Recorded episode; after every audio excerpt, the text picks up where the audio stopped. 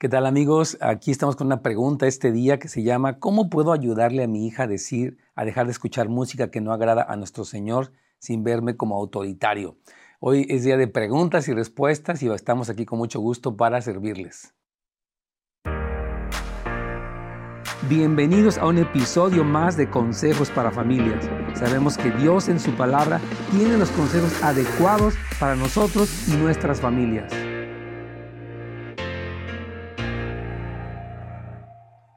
Muy bien amigos, bienvenidos el día de hoy a este programa, como usted sabe, preguntas y respuestas. Y si usted tiene una pregunta puede dejarla ahí en nuestra en YouTube o en la página de Facebook de Pastor Nets Gómez, Pastor Nets Gómez.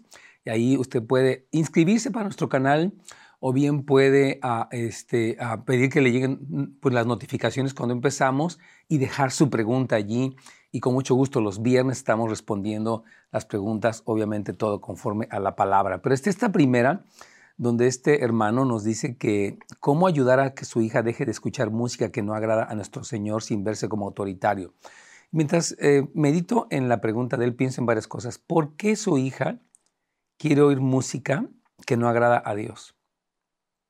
Vamos a meditar un poquito. ¿Qué hay detrás de este deseo de oír música puede ser vulgar, puede ser, no sé qué tipo de música escuche. Ah, es decir, que la música que ella escucha es un síntoma. O sea, ¿dónde están los valores de ella? ¿Dónde está eh, la renovación de su mente? ¿Qué ve o qué escucha ella en esa música o en esos videos que le llama la atención? Entonces yo diría que no solamente no la oigas, sino qué hay contigo. qué quieres, dónde estás. Porque a veces sin querer, hermanos queridos, nos gusta mucho andar por las ramas. Ya no oigas eso que es muy feo. Ok, pero ¿por qué le gusta? ¿Qué hay en esa música? Entonces yo creo que lo invitaría mucho a usted a tener una conversación con él, con, ella. Es decir, hija, vamos a sentarnos a tomar un No te quiero ni poner en una esquina para acorralarte y decirte que estás mal, quiero escucharte. A ver, dime, vamos a escuchar, a ver, ¿cuál es la canción que más te gusta de Taylor Swift? La canción que más te gusta de, no sé, de Beyoncé, de, no sé, todos estos artistas. ¿Quién es el que más te gusta? Y dime, cuéntame de esa canción que, dice, ay, no, no sé nada, me gusta el ritmo. No, no, no, a ver, hay algo más que, si te pongo una, si es por ritmo, pues hay música cristiana de todos los ritmos. Entonces no creo que sea el ritmo, hay algo más, ¿verdad? Entonces, es decir, yo comencé a tener una conversación con ella y a, partir de la conversación me daré cuenta dónde está ella. Obviamente, por lo que eh, se percibe, ella está o alejada o fría eh, en su relación con Dios. Y hay que orar por lo primero es eso, Señor, revélale cuánto la amas. Abre sus ojos para que sepa quién eres tú y quién es ella. Efesios 1:18, dale espíritu de sabiduría y de revelación en el conocimiento de Cristo. Oro la promesa de Joel 2.28, que mis hijas e hijos profetizarían, que tú derramarías de tu espíritu y que mis hijos profetizarían. Hay muchas promesas eh, que para, o sea, de herencia para nuestros hijos, de herencia de, bendición, que son muy importantes. Y, la última parte, el consejo aquí, mi, hermano querido, es tu propio ejemplo. O sea, eh, hemos dicho durante algunos programas anteriores acerca de cómo, hicimos un programa que se llamó Cómo criar hijos que amen a Dios. Y mi cuñada y mi, perdón, mi hermana y mi cuñado me decían cómo es que ellos tienen una vida devocional, o sea, una vida con Dios, donde leen la Biblia, oran, y hay un deleite en eso. Ese deleite, de verdad, en el Señor, en su palabra, en la revelación, es una cosa tan valiosa porque es presentarle a mi hijo, mira, ser cristiano es un gozo. Sí hay dificultades, pero es un gozo y deleitarme en lo que el Señor dice, hace, promete, etcétera, es algo poderoso. Entonces te animo, varón, a que modeles una vida cristiana gozosa, gozosa en Dios, en su palabra, porque eso se le va a antojar muchísimo. Súper bien. Aquí vamos con la, siguiente pregunta que tenemos de, de, ustedes. Dice, Pastor, mi novio tiene mucha amargura en su corazón. ¿Qué puedo hacer yo para ayudarlo? Mire, yo quiero decir esto. Un novio que está amargado es un, mal presagio, porque la amargura eh, tiene, hay, hay, un peligro. La amargura a veces la persona que la tiene o la tenemos no nos damos cuenta. y no es que ella lo ayude. Él, necesita pedir ayuda. Necesita reconocer que tiene amargura y necesita acercarse a un programa, al Señor número uno, siempre al Señor, y después a un programa donde puedan ayudarle a que se dé cuenta dónde empezó su amargura, qué heridas tiene sin resolver, qué precio está dispuesto él a pagar para cambiar. O sea, primero es que se dé cuenta que la tiene y en segundo lugar, que diga quiero ayuda y quiero someterme a un programa por lo menos de un año. Porque si tu, tu novio tiene amargura, tú misma no lo vas a curar.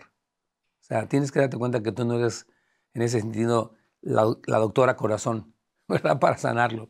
Entonces yo diría, eh, invítalo a él a que se dé cuenta de esto y haga algo. Ahora, si él no quiere la invitación y no va a hacer nada, yo creo que es, es una alerta roja. Es un foquito que está prendiéndose ahí en tu tablero que dice, ah, ah, este hombre no es el correcto. Y de verdad tienes que considerarlo. Si el hombre no, no reconoce la amargura y no quiere ayuda, no va a cambiar. Mire, el matrimonio no lo va a hacer mejor persona. Ya cuando se case se le quita lo amargado. Pregúntenles a los que se casaron con personas que tienen amargura si el matrimonio les quitó la amargura. No se los quitó. Entonces, eh, ¿cómo lo puedes ayudar? Haciéndolo con, o sea, hablándole con él de eso e invitándole. Ahora, tú no eres responsable de que él se quite su amargura, es algo que él tiene que hacer. Entonces, cuidado con la codependencia en tu propio caso y yo te animo a que, a, que seas fuerte. Miren, a veces en la cuestión sentimental somos muy, es que él me quiere, es que yo lo quiero, es que eh, tantas cosas y esto sentimentalismo, un autor le llama infatuación, eh, nos lleva a hacer, creer, o sea, casarnos con una ilusión es que él va a ser buena onda. No, es que no es buena onda y tiene un problema. Y sí lo amas mucho, pero tu amor en ese sentido no lo va a curar. Lo va a curar el Señor, lo va a curar el que Él decida, el que Él quiera.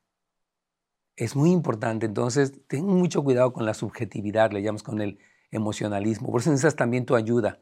Tú como novia pide ayuda, Señor. Eh, habla con el Señor primero y con mujeres maduras para que te ayuden cómo navegar este noviazgo por si es algo eh, que, tal vez no funcione. No es negatividad, es objetividad lo que te queremos dar. Súper bien, aquí vamos con otra pregunta más. Dice, pastor, ¿debo hacer lo que quiere mi esposo si él no busca a Dios? Oro por sabiduría porque no quiero abrir puertas al mal. Creo que esta pregunta ya la hemos respondido, pero voy a dar un pequeño resumen. Eh, mire, voy a decirle esto. Eh, si hacer lo que él quiere, mientras honre al Señor, tú lo puedes hacer. La Biblia dice que la mujer, en Primera de Pedro capítulo 3, se, se someta al marido, a una no creyente, en el Señor. O sea, si él le pide, vamos a, no sé, pasear, etcétera. O sea, mientras no le pida algo inapropiado, antiético, anticristiano, usted puede hacerlo porque es su esposo y debe respetarlo. Entonces, eh, pero ya si él está pidiendo que se emborrache, que vea pornografía, que participe en, eh, idolatría, en brujería, cosas así, decirle, mi amor, yo te amo, yo te respeto, pero no puedo participar en eso. Oh, tú eres una mujer que no se somete, eres religiosa. Ok, puedes decirme cualquiera de estas cosas, pero eh, necesitas saber que yo tengo un principio, tengo valores y no voy a ir a ese lugar, no voy a hacer ese tipo de cosas te amo y te respeto. Muy importante. Ok, aquí vamos con una pregunta más. Pastor, ¿usted cree que la iglesia pasa por la tribulación o son, arrebato, o son arrebatados? Súper buena pregunta. Miren, yo quiero leerte a ti que estás haciendo esta pregunta dos pasajes importantes. Porque la Biblia, Jesús, habló acerca de esto en Mateo 24. Mateo 24, acuérdese que se le llama el mini apocalipsis de Jesús, ¿verdad? O sea, Jesús dio en este capítulo el orden de los tiempos. Yo les animo a todos los cristianos que estudien Mateo 24. E, los, discípulos preguntan, Señor, eh, dice, ¿cuándo será el fin de estas cosas? Ahí en el, en el versículo 3 de Mateo 24, los discípulos le preguntan a Jesús, ¿por qué les dice? Dice la palabra que ellos llegaron para el templo y dijeron, wow, qué hermoso está, ya viste Señor, qué construcción, qué edificios tan impresionantes. Y Jesús les dice, ¿ven todo esto? de cierto les digo que no va a quedar aquí piedra sobre piedra que no sea derribada. ¡Wow! Se quedan sorprendidos y al siguiente, un poquitito tiempo después, se, se sientan en el Monte de los Olivos, que está arriba del Monte Scopus, y dice que ahí ellos eh, le dicen, dinos cuándo serán estas cosas, o sea, la destrucción del templo, y qué señal habrá de tu venida y del fin del siglo, que es lo mismo prácticamente. Entonces Jesús empieza a responder, en Mateo 24, todas estas preguntas. ¿Cuándo va a ser la destrucción del templo? ¿Qué señales habrá de la venida de Cristo? Y el fin de la era. O sea, el fin de la era es la era del ser humano, del, hombre sin Dios. Jesús viene a reinar esta tierra y eh, Él viene haciendo un, desfile triunfal, una procesión triunfal. La Biblia nos habla de estos 1260 días, 1290 días. No voy a entrar ahorita en detalle porque hay que estudiarlo. En algún programa hemos hablado de esto. Pero Jesús ya empieza a hablar de muchas cosas. Y fíjese cómo dice en el versículo 9. No habla todavía del arrebatamiento. Dice, entonces os entregarán a la tribulación y os matarán. Y seréis aborrecidos de todas las gentes por causa de mi nombre. Muchos tropezarán entonces y se entregarán unos a otros y unos a otros se aborrecerán. Entonces, yo voy a decirles algo, hermanos. La tribulación en un sentido ya empezó porque ya el cristianismo mundialmente, obviamente hay países donde hay una persecución tremenda, China, Irán, los países musulmanes, eh, eh, eh, algunos países comunistas, extremistas, están persiguiendo el cristianismo y algunos países que están tendiendo hacia el socialismo, que están en contra de los valores judio-cristianos. O sea, ya hay una persecución. Eso, eso es obvio. Entonces, que si vamos a pasar, pues pregúntele a un chino que está en la cárcel Hermano, vamos a pasar. Dice, pues ya estoy pasando, estoy encarcelado. Ahora, una cosa es la gran tribulación. Esa es muy interesante, que es la que se describe en Mateo 24, 15. Fíjese, aquí un poquito más adelante, pasaje, eh, pasaje de Mateo 24, dice, por tanto, cuando vean en el lugar santo lo que se llama la abominación desoladora, que Daniel el profeta habla, en el capítulo 11, habla acerca de esto, el que le entienda, entonces los que están en Judea huyan. Todavía ahí no habla del arrebatamiento. El arrebatamiento ocurre, Jesús lo describe en el versículo 30. O sea, 15 versículos después, él dice, entonces aparecerá la señal del Hijo del Hombre, entonces lamentarán las tribus de la tierra y verán al Hijo del Hombre viniendo en las nubes y enviará a sus ángeles con voz de trompeta y juntará, ahí está, a sus escogidos. En el versículo 31 está diciendo que allí van a ser recogidos. Apocalipsis 7, 9 en adelante. Ya no lo voy a leer porque, para no tomar tanto tiempo en esta respuesta, pero la Biblia habla de que esta gran multitud de todas las naciones que había salido de la gran tribulación y salieron cantando. ¿Qué quiere decir esto? Que ya hay tribulación contra el cristianismo, la hay y la va a haber cada vez más, Jesús lo explicó. Vamos a ser protegidos, pero también va, a haber una gracia para poder pasar esto. Y los discípulos del Nuevo Testamento tuvieron, se tuvieron por gozo el haber padecido por causa del nombre. Nos suena raro en la cultura occidental siglo XXI, pero sí, hermanos, cuando alguien padece por causa de Jesús, dice la Biblia, bienaventurados son. Entonces, no, esto no debe de llenarnos de temor, porque Dios da gracia, pero debe de concientizarnos, porque aquí está escrito en la Biblia y ah, yo sé que hay mucha controversia en esto. Hay una película muy famosa, un libro, Left Behind, algunas cosas o dejados atrás. Pero es importante que vayan a la escritura y lean la, lean la Biblia para que tengan un concepto bíblico y no se sorprendan. Es más, yo quiero decirles esto. A algunos cristianos de China se les, se les dijo esto. Ustedes no van a pasar por nada. Y cuando pasaron por cosas, y están pasando, en la China comunista es terrible la persecución contra el cristianismo, eh, muchos tropezaron. Pues no que no íbamos a pasar, no que nos íbamos a ir. ¿Qué pasó? Entonces, no, no, no, hay que ser bíblicos, hermanos. Necesitamos tener una, ah, una cosmovisión, o sea, una visión del mundo bíblica para poder tener eh, esta claridad y esta fe y esta confianza y esta esperanza en el Señor. Así que ánimo, hermanos queridos, estudie el tema, pero sepa que el Señor da gracia recuerdo mi hermana Sama Javier, la vamos a tener aquí. Ella padeció persecución en uno de los países eh, de la ex Unión Soviética y ella nos cuenta que había una gracia del Señor para sentir gozo, paz en medio de cosas muy difíciles. Entonces, Dios es bueno. Ok, vamos, ahí tenemos una pregunta más. Perdí a mi madre cuando tenía seis años. Qué tristeza, hermana querida. Y nunca supe quién es mi padre. Tengo 15 años de cristiana. Cuando pienso que lo superé, sigo teniendo actitudes de amargura bien profundas. No sé cómo superarlo. Hoy padezco de mucho estrés. Oh, wow. Hermana querida, gracias por compartir esta pregunta. Estoy seguro que va a ayudar a muchas personas.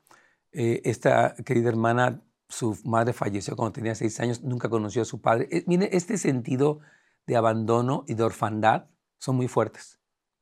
Porque Dios creó a la familia, papá y mamá, para que los hijos crecieran en este entorno. Entonces, obviamente, ah, aquí vemos que el tiempo no sana. Ella dice, ya tiene 15 años de cristiana, pero dice que sigue con actitudes de amargura.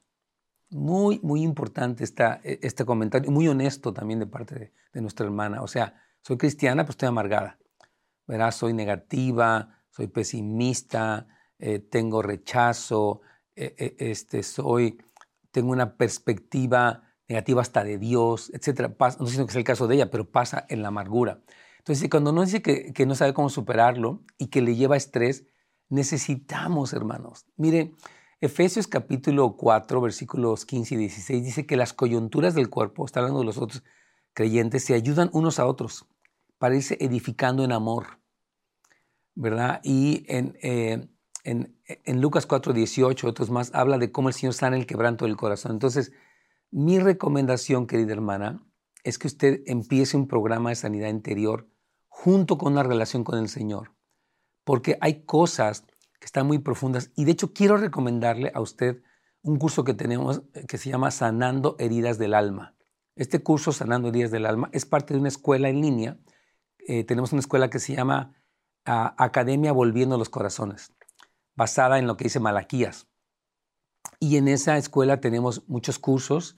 Eh, usted puede suscribirse por una pequeña eh, apoyo o, este, donativo mensual y usted puede tomar todo este curso. Son como 20 videos donde eh, tenemos notas, tenemos ejercicios, tenemos algunos paneles de preguntas y le recomendaría este curso junto con un programa para que usted pudiera superar, hermana querida. Dios nos quiere libres, nos quiere sanos, nos quiere fuertes, nos quiere llenos de amor, nos quiere llenos de misericordia, Él quiere que seamos libres de la amargura. Entonces sí se puede, mi hermana amada, pero necesita estos procesos. El, mire, el querer ser sano, o sea, alguien decía esto, no es que yo quiera ser sano, es que sepa cómo ser sano.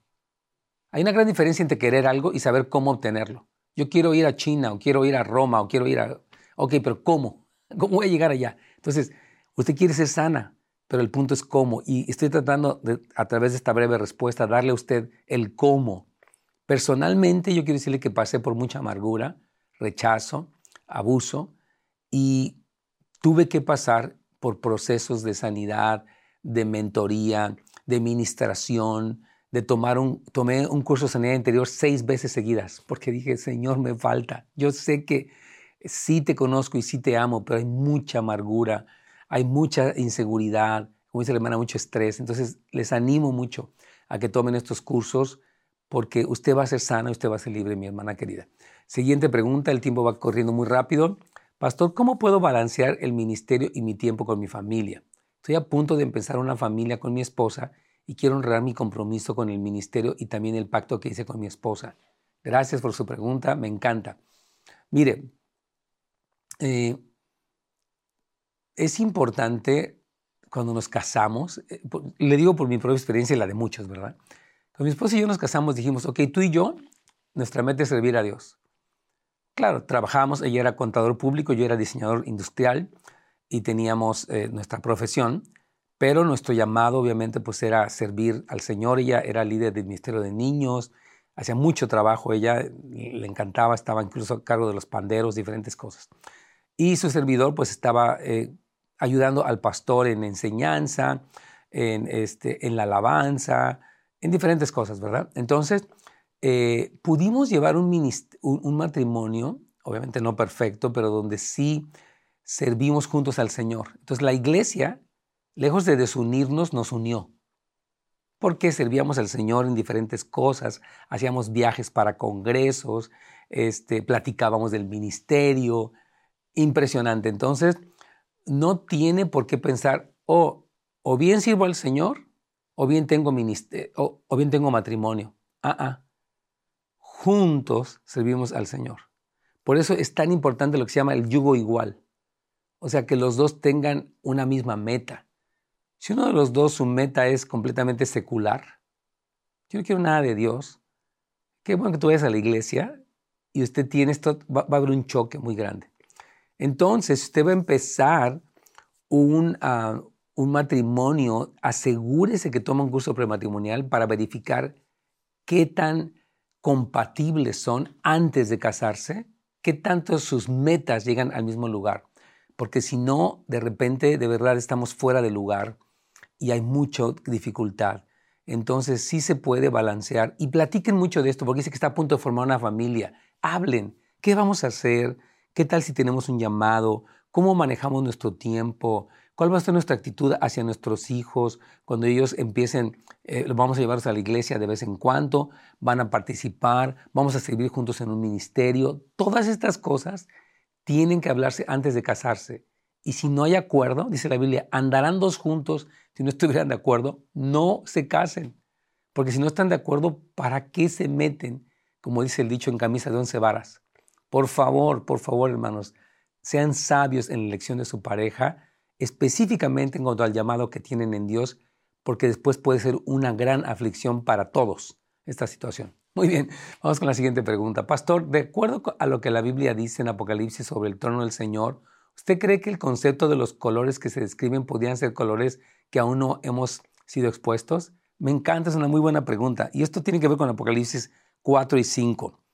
Apocalipsis 4 y 5 describen el, el trono del Señor. Es un, es un, pasaje impresionante que habla precisamente acerca de, de, los colores, que es lo que menciona él aquí.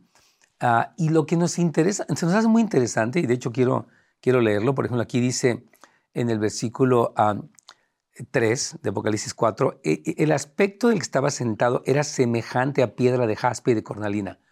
O sea, eh, eh, Juan empieza a describir que hay una semejanza. Si Juan había visto cosas, obviamente pues, no conocía la tecnología nuestra, pero dice, se parecía al brillo de una piedra preciosa. Se parecía también, por ejemplo, dice a, la cornalina, que parece que es un, tipo de diamante. Dice, y alrededor del trono había un arcoíris semejante en aspecto a la esmeralda.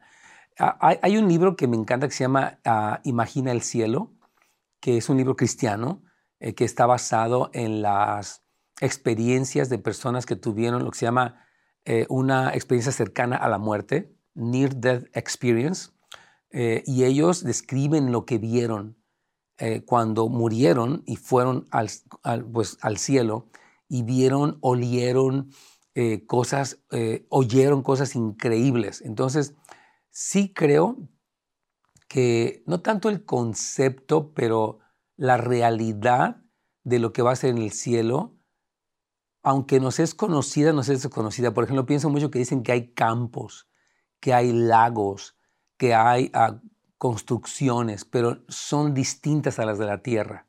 Incluso hablan como de un resplandor. Por ejemplo, muchos de los que tuvieron estas experiencias hablan que ellos podían ver de lejos y de cerca. Había una especie de visión aumentada. Entonces, no, no sabemos mucho, pero va a ser una... El cielo es un lugar impresionante, real, más real que la tierra, y tiene unas dimensiones impresionantes. Por eso dice la palabra, cosas que ojo no vio, ni oído yo, ni han subido al corazón del hombre, son las que Dios ha preparado para los que le aman. Aquí en la tierra, pero sobre todo allá en el cielo. Última pregunta de este día, el tiempo ya es súper corto. Pastor, ¿qué puedo hacer con mi hijo? Tengo a tres hijos y soy madre soltera. Tuve que trabajar para poder mantener a mi familia. Ahora mi hijo mayor está enviciado. Él vive en unión libre con su mujer y se desaparece toda la semana. Se niega a recibir ayuda, ya que regresa a su casa, se le ve sin descanso. ¿Qué puedo hacer? yo no tendría jamás a mi hijo que se juntó con una mujer en mi casa. Yo veo que él vive en su casa. ¿Por qué tiene a este hijo que ya tiene una mujer viviendo en fornicación en su casa? ¿Por qué, mi hermana? ¿Por qué acepta? ¿Sabe qué nos pasa? Somos, tenemos mucha culpabilidad y somos codependientes. Si mira, hijo, tú ya te metiste con una mujer, aquí no puedes vivir. Yo, y la Biblia sobre todo, no acepta la fornicación, que es la relación sexual fuera del matrimonio. Entonces tú no puedes vivir aquí. Tú ya estás grande, atiéndete, susténtate, pero aquí no puedes estar. Hermana, usted tiene que ser firme por amor de Dios, porque si no usted está poniéndole un mal ejemplo a los otros dos, que van a llegar, ah, pues ya, él metió a su novia, yo por qué no. Imagínese nada más. Entonces, hermana, si él hace esto, usted tiene que decir, yo voy a sacarte tu ropa, lo siento mucho, y él se va a enojar. Uf, tú eres la peor, etcétera. Que diga lo que quiera, pero usted tiene que ayudarlo siendo firme con él. Hermanos, no se lapemos el pecado por autolástima, por codependencia. No, hermanos. Tenemos que decir, ah, ah, hijo, esto que tú haces no está bien y yo no lo voy a permitir. Así que es tiempo de que te arrepientas, de que vuelvas al Señor. Sabemos que las tareas de paternidad son complejas, especialmente ella siendo una madre soltera. Yo le voy a decir algo a esta hermana. Usted cuenta con el apoyo de la iglesia para saber cómo, porque a veces la mamá tiene sentimientos, tiene ah, culpa, tiene muchas cosas, pero necesita el apoyo del Señor, del Espíritu Santo y de la iglesia para que ella pueda tener un criterio y ser, educar bien a estos hijos, porque si no, hermanos, es una cosa muy triste. La Biblia dice, el muchacho consentido se da vergüenza de su madre. Entonces es tiempo, hermana querida, de poner orden en su hogar. Gracias por habernos escuchado en este día de preguntas y respuestas. Les amamos y hasta la próxima. Gracias por habernos acompañado el día de hoy en un episodio más de Consejos para Familias. Nos vemos la siguiente vez.